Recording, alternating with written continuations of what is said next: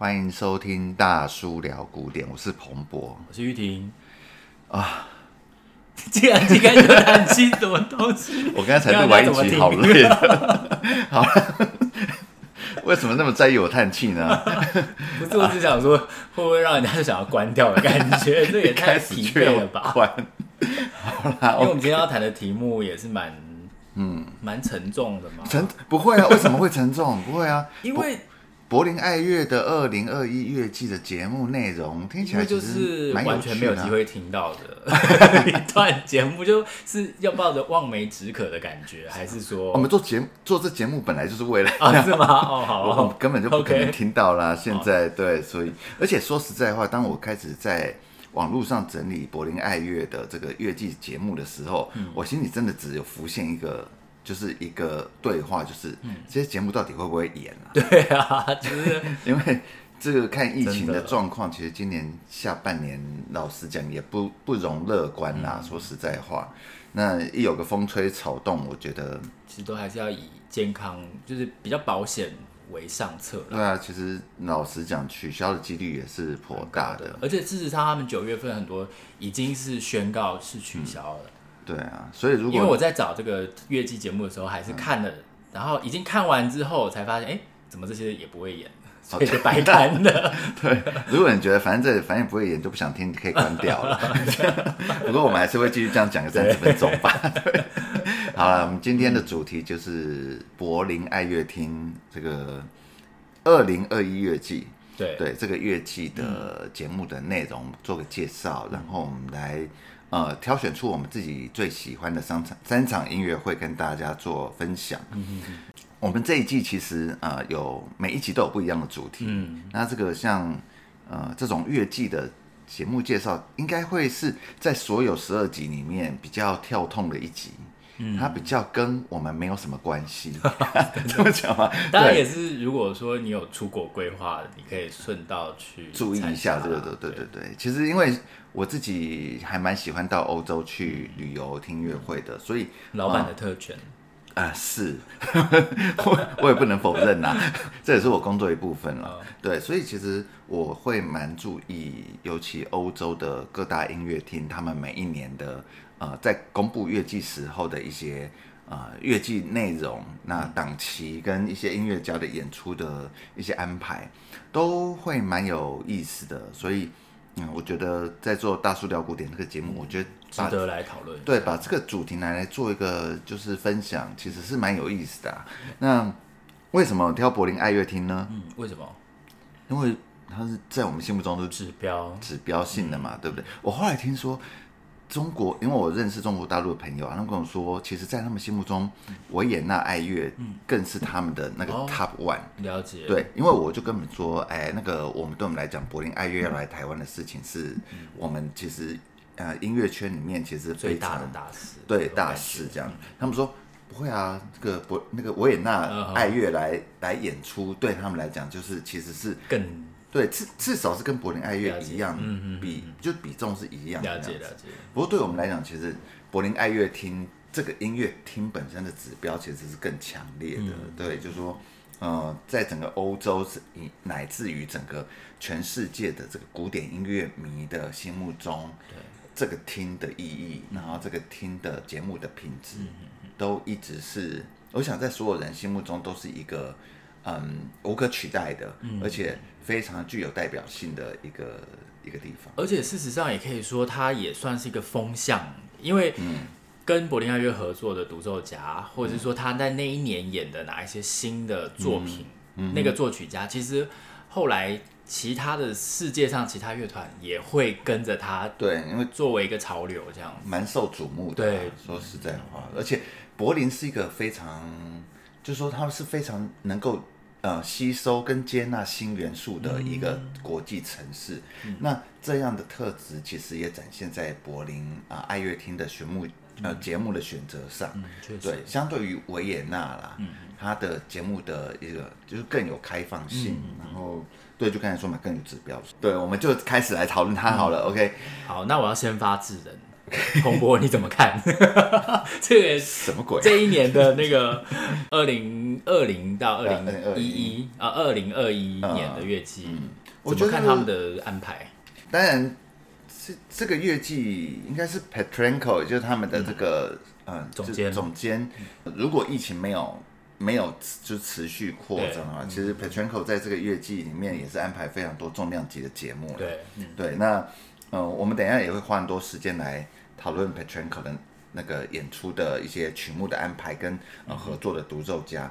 不过在讲 Petrenko 之前，呃，对我来讲，其实这个乐季一开头就有一个非常重量级的一个计划，一个一个计划型的音乐会，嗯嗯、就是钢琴家 Igor Levit，他会在八月三十号起到九月二十七号之间，嗯、呃，总共会有八场音乐会在柏林爱乐厅。啊，当然当然是室内听啦，室内乐厅就要演奏贝多芬的全本钢琴奏鸣曲三十二首。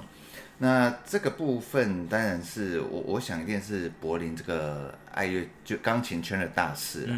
那 Igor Levit 呃，在去年应该去年吗？去年发表的吧？嗯，发行的这个贝多芬的对全集也那时候发发就发行这套全集的时候，对我来讲也是一套非常具有。呃，重量级的一套贝多芬，就大家、这个、对他那一套评价蛮好的。对，我觉得是新世代的钢琴家当中，或他这个世代的钢琴家当中最棒的一套贝多芬的全集。嗯、我当然不能说三十二首都非常的高水准，嗯、但是其中有非常多的演出会让你眼睛为之一亮，嗯、而且对我来讲，它是一个非常。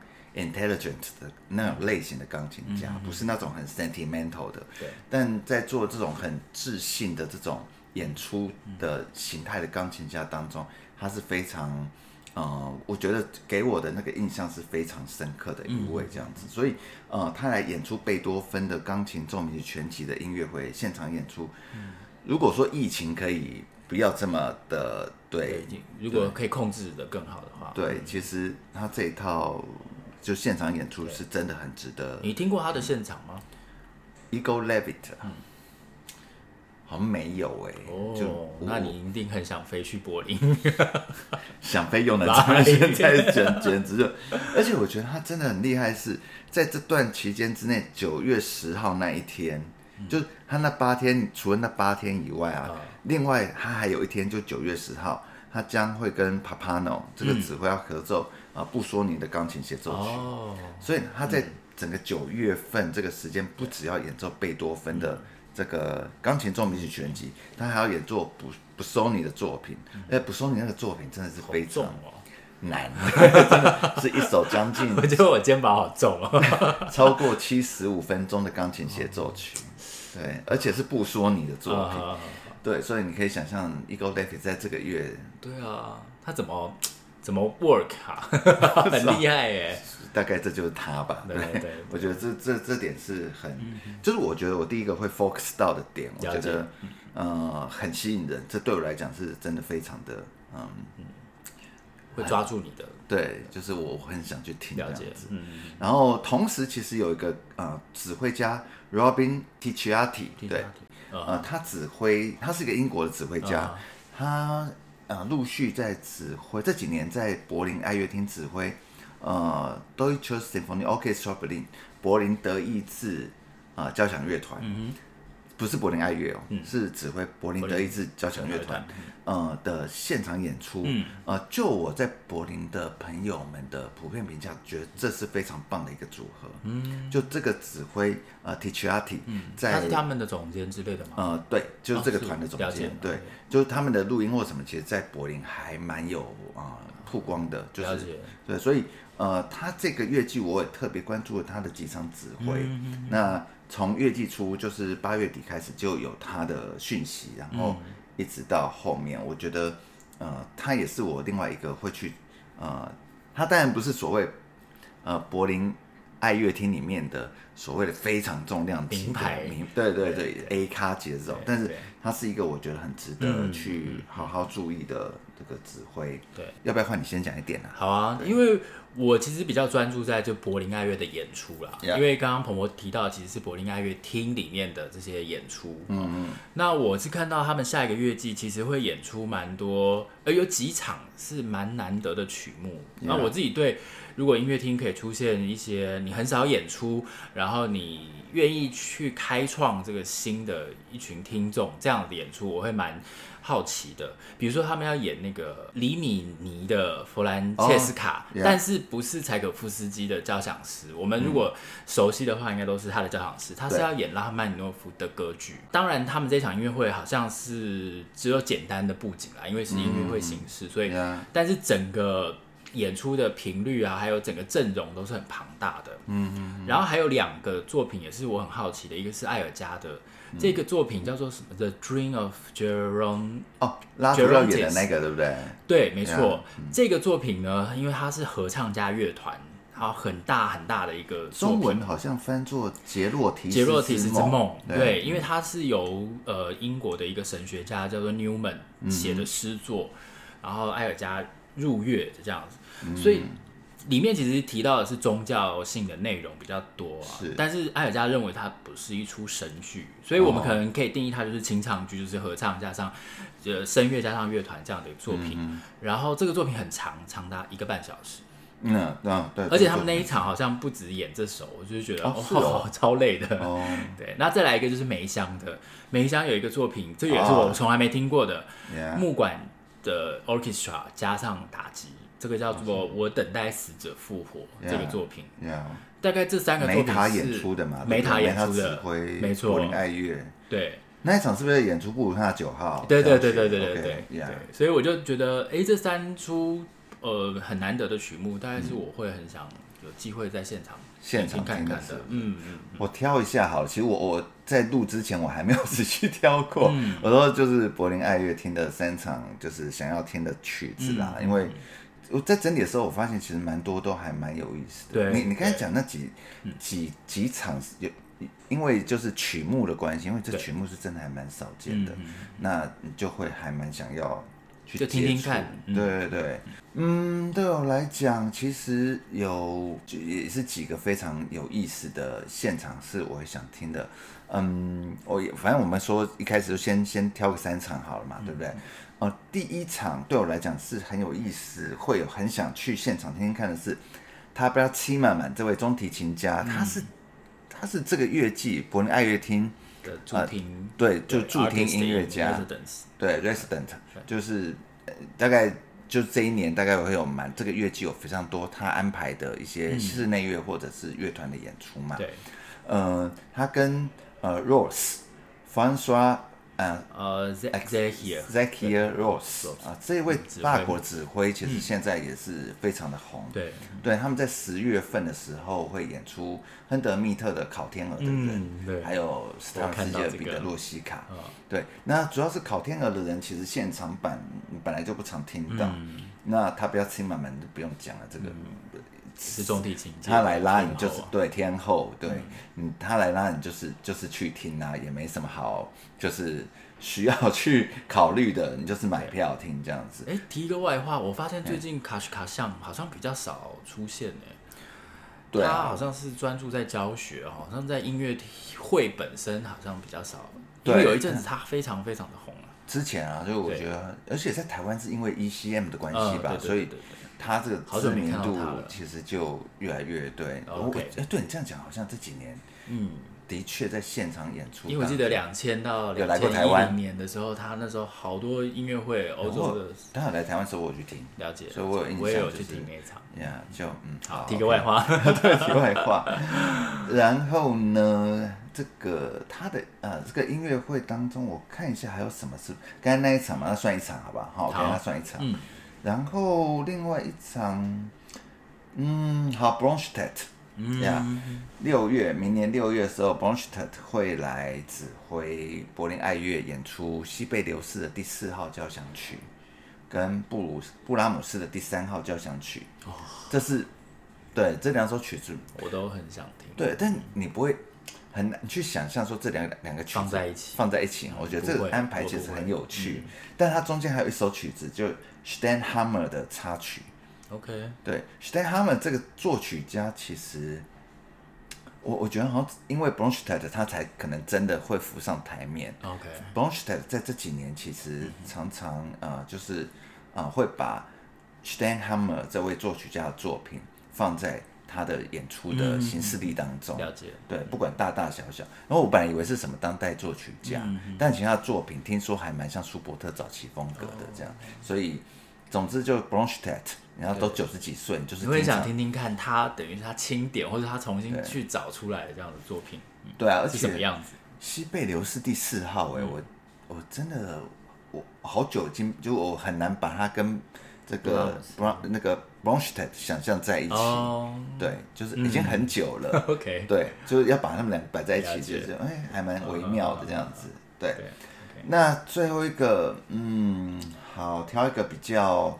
传统的好了，就是 Kirill Petrenko，Petrenko 一定还是要提一下的嘛，哈、嗯，他的马勒九号，嗯，对，就是我觉得马勒九号真的是一个，嗯，一个作曲家，啊，不对，一个一个指挥家的一个完整世界的展现，嗯哼，就是不管是哲学的，或者是他对于梳理音乐内容、情绪啦，或者是结构等等的，其实你就觉得一个身为一个指挥家的。全方位记忆的呈现，对我觉得，啊、呃，马勒九号的确是一个。那以你自己过去听 Petrenko 的音乐会，你会对他有什么期待？嗯、这个就是这样的一个曲目。我希望他能够展现出我没有想象过的热度。热度，OK。对，这些东西在 Petrenko 的手上会不会有新的玩法出现？这样，嗯、对对，我觉得这个是我蛮期待的。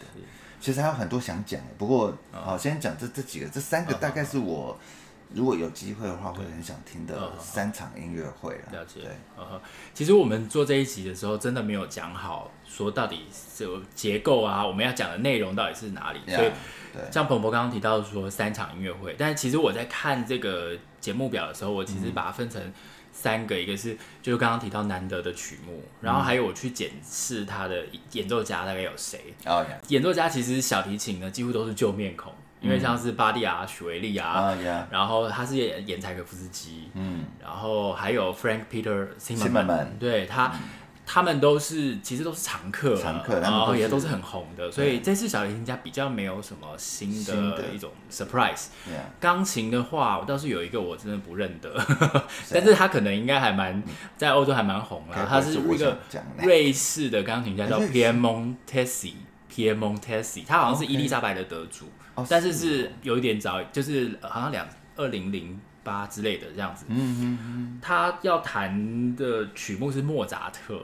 这应该是他第一次跟柏林爱乐合作，应该是。但是他弹莫扎特这样，那还有比较年轻，就是赵成真吧。因为我一直对赵成真非常的，我觉得他很值得观察，因为他算是近年发展最好的年轻钢琴家。对，其实如果你摊开啊，我觉得肖邦吧，哈，肖邦大赛的第一届的首奖得主，对啊，你会发现赵成真走在一个非常安稳的路上，非常安稳，因为能跟他，应该说他只。如果只差一点点的话，应该只有 Trifonov 会比他更红一点点的。但是赵成真比较后来才出来才出来。但我觉得赵赵成真的东西会给我一种安定感。OK，就说他的演出当然是很青春快意啦，嗯，但是又不像 Trifonov 那种，你会觉得他好像全把整个人都有点歇斯底里，把自己的灵魂全部都砸进去那种 感觉。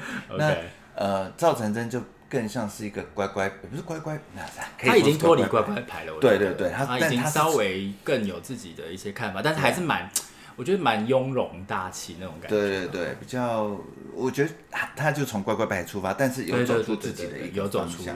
我觉得他的的确是值得。因为我回头查了一下，我以为明年是他第一次跟柏林爱乐合作，因为毕竟。年轻音乐家，然后现在大赛辈出的这个时代，能够跟柏林爱乐还算是一个指标性的，而且他都已经拿拿冠军那么多年了，对，他还可以维持在那个热度上。钢琴家里面其实有另外一个人，我觉得也是值得期待啦。呃，最近有在 DG 出了那个呃德布西跟拉摩的独奏作品的一位北欧的钢琴家，嗯，呃，Olafsson。哦，对，Olafsson 是我老实讲，他在 DG 的几张专辑我都很喜欢，嗯，对我都觉得这是一个我会好好注意的钢琴家。当然，他很特别的。我每听一每听一张专辑，我就哦。不得了，这个人很有意思，这样子。但说真的，我对他的认识不多，就是因为就是只有唱片而已啊。他甚至来亚洲的次数应该都没有几次吧？我想他其实还算是蛮年轻的人，所以他将会跟呃 Edward Gardner 呃，你知道他他他不是跟柏林爱乐合作，他是跟贝尔贝尔根贝尔根这个贝尔根呃 Philharmonic Orchestra。呃，合作葛利格的钢琴协奏曲。OK，然后这场音乐会还有英雄生涯啦。不过对我来讲，就是 Olafsson 这个北欧的钢琴家，他演奏葛利格当然是很对味。但我其实还蛮好奇他现场的，嗯，音乐声响或是音乐安排。我我觉得那个东西是很蛮让我期待的这样子。说到我最想听的一场音乐会，其实有一点。呃，蛮没有什么特别的，就是二零二零年十二月三号，就是由这个应该是俄罗斯的指挥家叫做 Tugan Sokiev，Sokiev，OK，和 Charles Mork。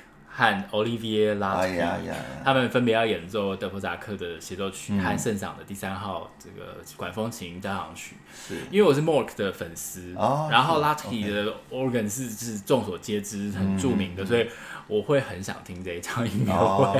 对，好吧，你你多了一场，我也跟着多一场。OK OK，因为真的，你整个乐季翻下来，从二零二零年的九月到二零二一年的六月，你会看到很多很有趣的组合，然后很多。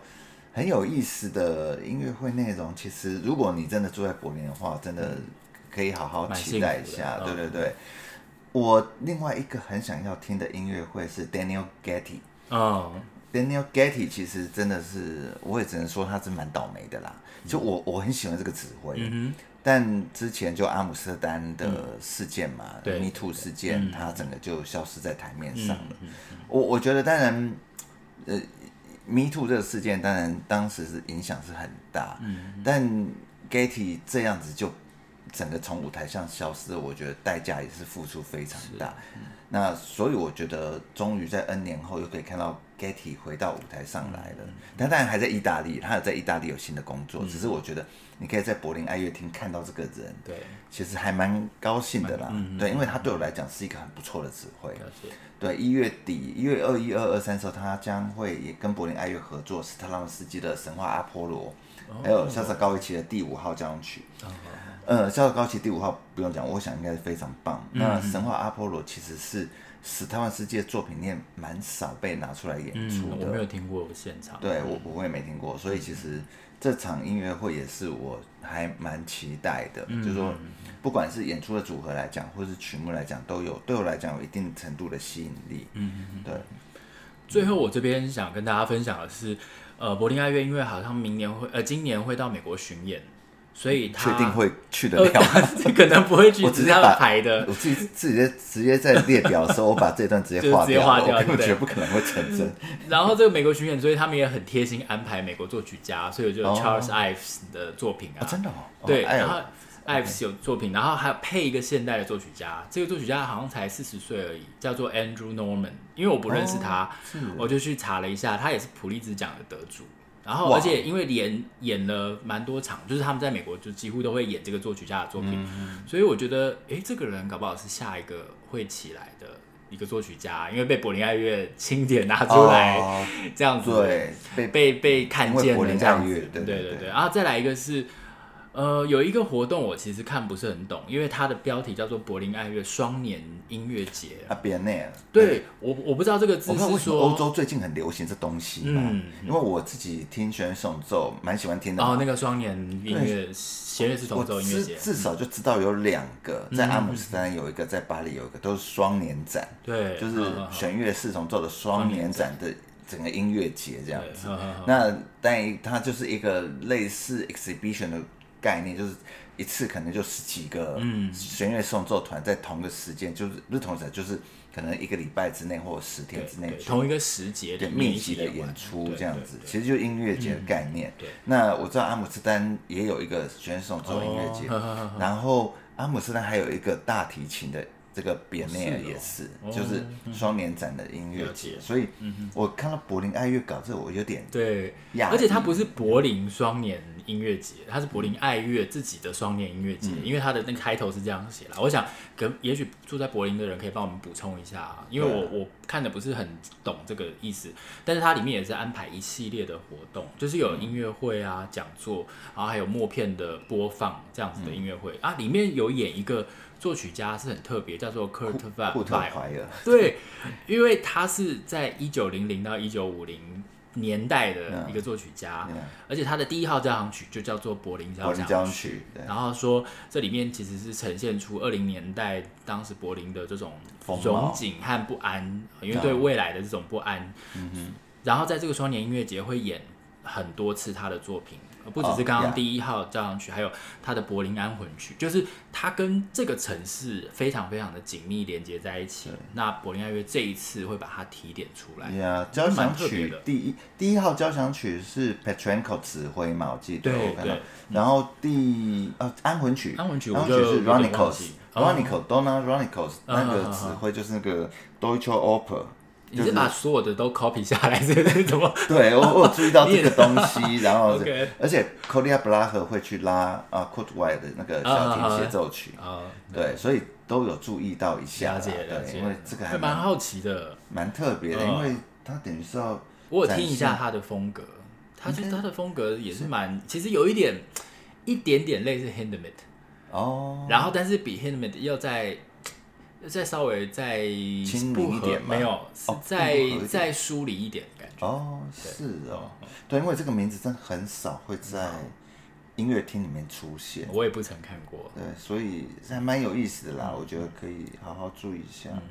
然后，我觉得，但我们花了很多篇幅在聊啊管弦乐团的部分嘛。嗯。那呃，我我这边列一下，就是我其实。有注意到两个系列的室内乐音乐会，是我其实还蛮也是很期待的内容。嗯、那一个因为今年是贝多芬年嘛，对不对？所以呃，贝多芬的小提诗写呃这个奏鸣曲对十首啊、呃，将会由这个小提家 Frank Peter Zimmermann 跟钢琴家 Martin Hemschen 两个人演出。两场音乐会，把十首这个贝多芬的小提奏鸣全集演完。两场，对，两场就是 Volume One、Volume Two 这样。对，一场要演五首，的确是很紧凑。对，然后这是一个，然后另外一个是就这次的那个驻听的这个音乐家嘛，就那个 Tobias Zimmermann，中提琴，他邀请了这个给哈斯嗯，啊，就是那个大提琴，曾我我曾经邀请来那个法国大提琴家，嗯。